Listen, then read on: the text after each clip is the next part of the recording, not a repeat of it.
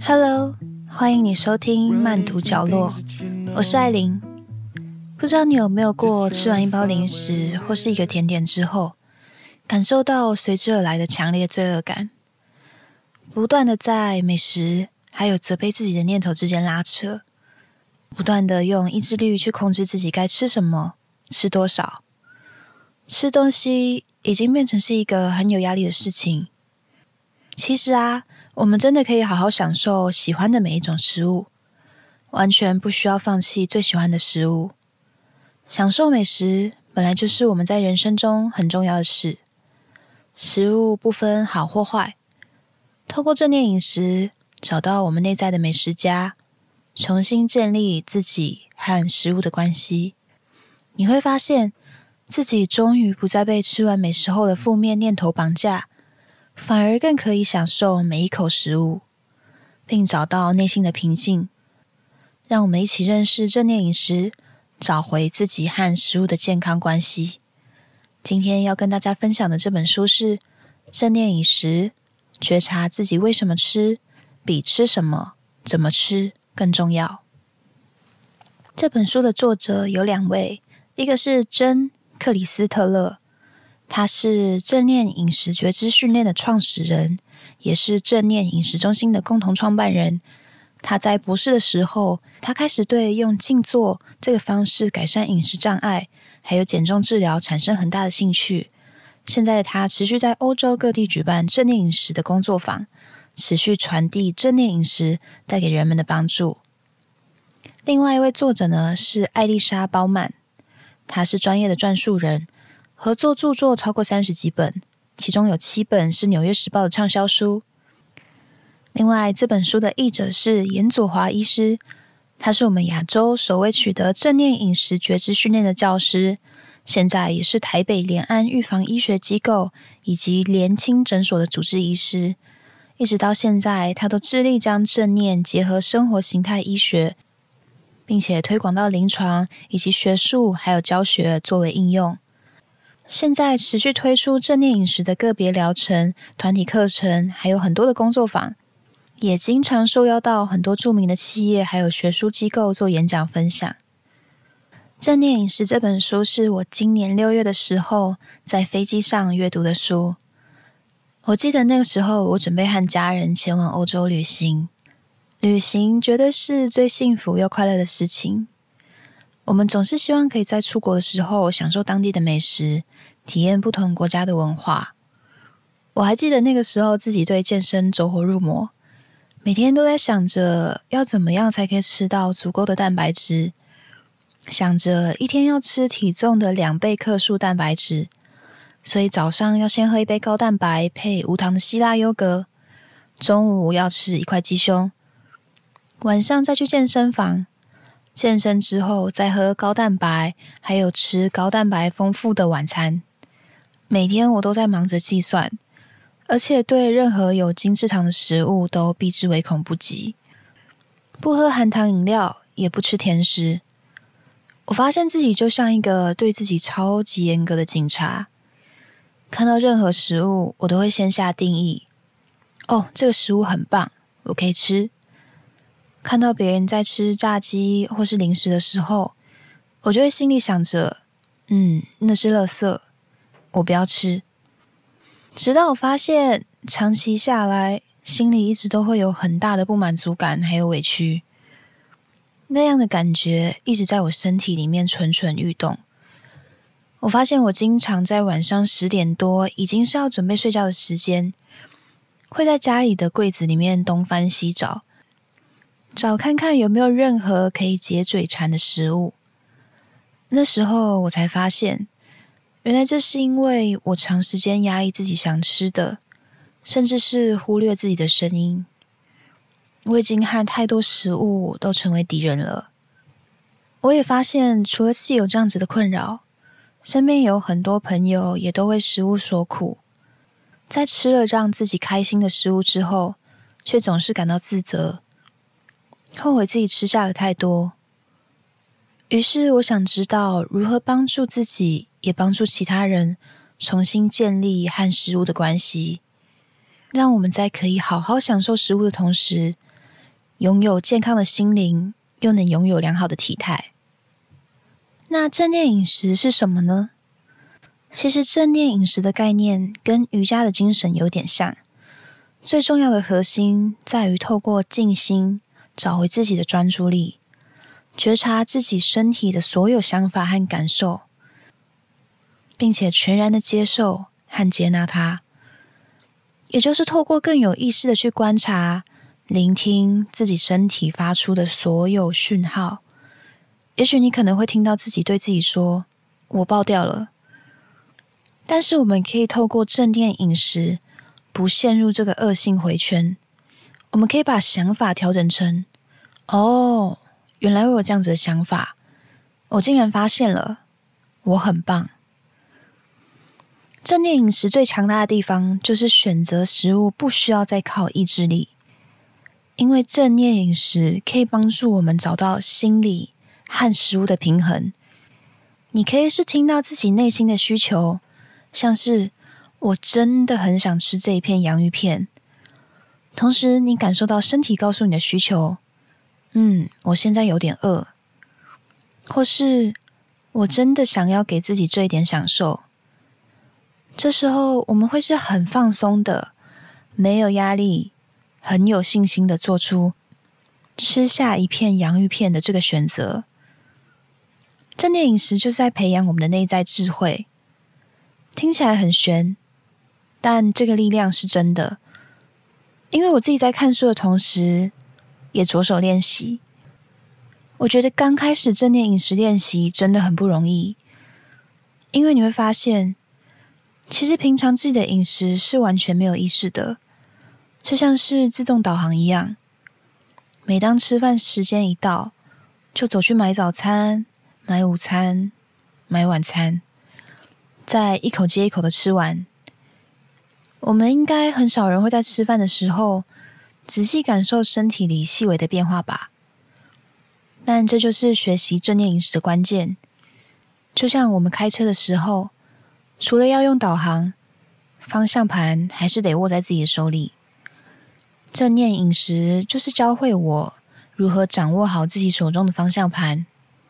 首先，第一步，你必须先把更多专注力拉回自己身上。接下来要跟大家分享怎么样培养正念饮食的好习惯。首先，第一点是深入了解自己的身心需求。没有人会比我们自己更知道自己身体和心灵的需求，也没有人可以知道自己现在有多饿，或是内心到底有多渴望那个食物。所以，你必须好好倾听自己的内在渴求。当你更了解自己的需求之后，也会在饮食上做出更有智慧的选择。第二个呢，是利用想法还有感受来认识自己。而不是批判、惩罚自己。当我们在尝试练习感受身体的所有反应的时候，可能会听到自己给予自己的负面声音，还有想法，像是你可能会觉得：“我怎么又没有意志力的去吃了那片点心？我真的很糟糕。”但你必须很单纯的、不带任何批判的观察这些想法，透过这些想法的观察。除了可以更了解我们自己，也会帮助我们在选择食物上更有智慧。第三，没有不好的食物。我们可以说，有些食物的确是营养价值比较高，有些比较低，但没有任何一种食物是绝对不能吃的。要知道，没有绝对的好或不好的选择。选择不同的食物，只是带给我们不同程度的满足感。第四，计算热量是重要的。正念饮食的内在智慧，可以有效的帮助我们在有限的热量摄取下感到满足。但同时，我们也必须培养自己的外在智慧，也就是自己总热量的预算考量。你可以想成，假如你一个月只有一万元的娱乐费预算。那你会想花在买新衣服、看电影，还是和朋友聚餐呢？在知道自己的总热量需求下，可以帮助我们适量的选择自己最喜欢的食物。第五，知道我们的生命不限于饮食习惯。透过正念饮食，可以找到我们自己和食物的健康平衡关系。我们不会总是挣扎，还可以体会到真正解放的感觉。你会感受到自己成为自己的主导者。除了对饮食、体重还有体态的担忧，我们的生命还有很多值得我们去欣赏的事。那我想跟大家分享一些书中告诉我们正念饮食的一些小练习，大家也可以自己在家里尝试看看哦。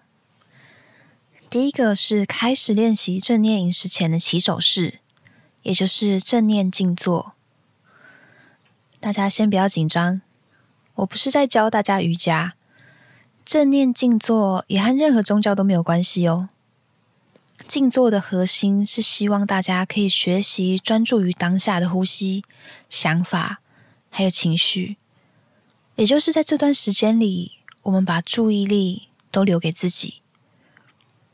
这个练习的好处是帮助我们建立觉察能力。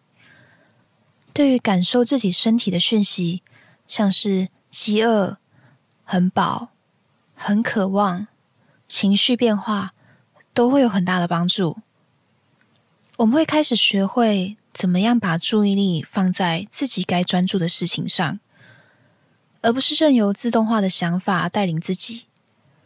在练习的过程中，也许会跑出一些负面的想法，但你不需要去批判它，你只需要去发现它，接受它。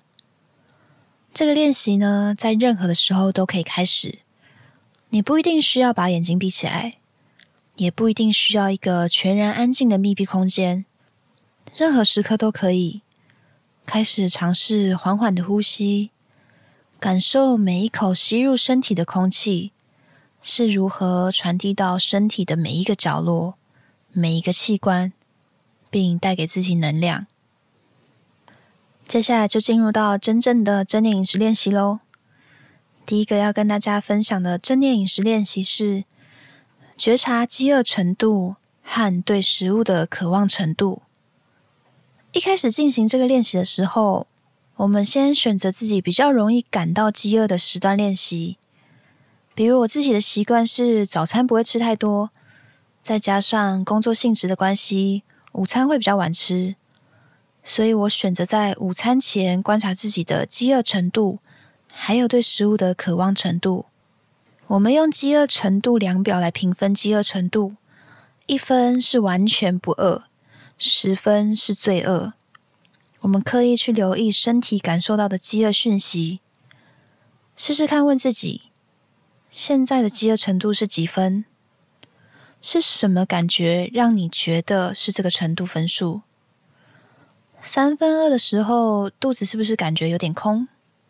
六分饿的时候，肚子可能开始叫。八分饿的时候可能有点焦虑，九分饿的时候开始有点暴躁，想生气。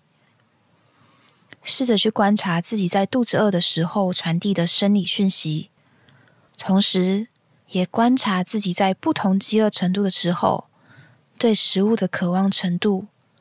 一分是最不渴望，十分是超级渴望。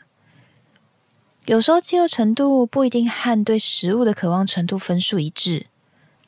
我觉得这个练习还蛮有趣的。这个练习最重要的关键是让我们在忙碌的生活里面，刻意的将注意力放在身体的感受上。我想大家平常都非常的忙碌，等到真的停下手边的工作要用餐的时候，身体给我们的很多讯息很可能都被我们忽略了。透过练习的过程，我觉得也像是一个认识自己的过程，好好的了解并且探寻自己身体为什么有这样子的需要，可以让我们好好照顾自己身体的内在需求。当你感受到饥饿，也许不用等到自己超级超级饿，可能饥饿程度已经九分十分，让自己的情绪可能已经处在暴走的边缘。甚至会造成后续出现暴食的行为，所以你可以在这时候选择，在自己也许是六七分饿的时候，就先吃个小东西，等到忙到一个段落的时候，再好好坐下来用个餐。透过有意识的觉察自己的饥饿程度，对我们选择什么食物、什么时候吃，都会是很大的帮助。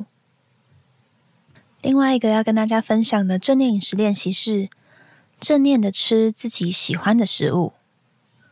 这个练习也很好玩哦。我自己其实是一个超级喜欢吃零食的人。但我曾经在饮控的时期，选择完全在生活中舍弃自己最喜欢的食物。希望大家可以透过尝试这个小练习，体验看看用完全不同的角度吃你最喜欢的东西。首先，你得先准备一个你喜欢的食物，比如我用洋芋片练习，你也可以用一块蛋糕或任何一个你喜欢的零食，准备四小份。像我自己就是四片洋芋片，你可能是四口蛋糕，然后就可以开始喽。首先，把第一口你选择的食物放进你的嘴巴，好好的感受这个食物的美味程度，还有带给你的满足感。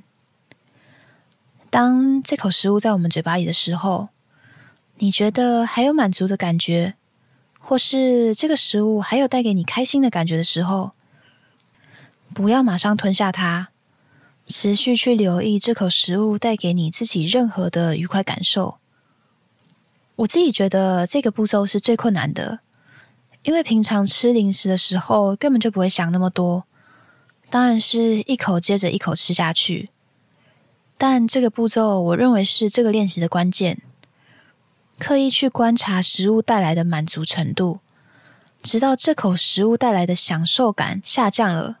我们再吞下去，接着我们再持续吃第二口、第三口、第四口，去观察每一口吃进的食物带给自己的美味程度，还有满足程度有什么不一样。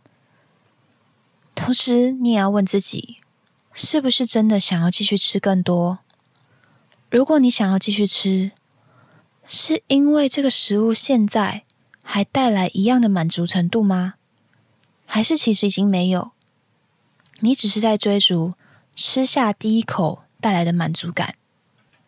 我觉得这个练习没有很简单，但透过这个练习的觉察，我有发现自己过去在吃洋芋片的时候，真的会因为想要追逐跟刚开始吃洋芋片的时候的美味还有快感，不知不觉一片又一片的放进嘴巴。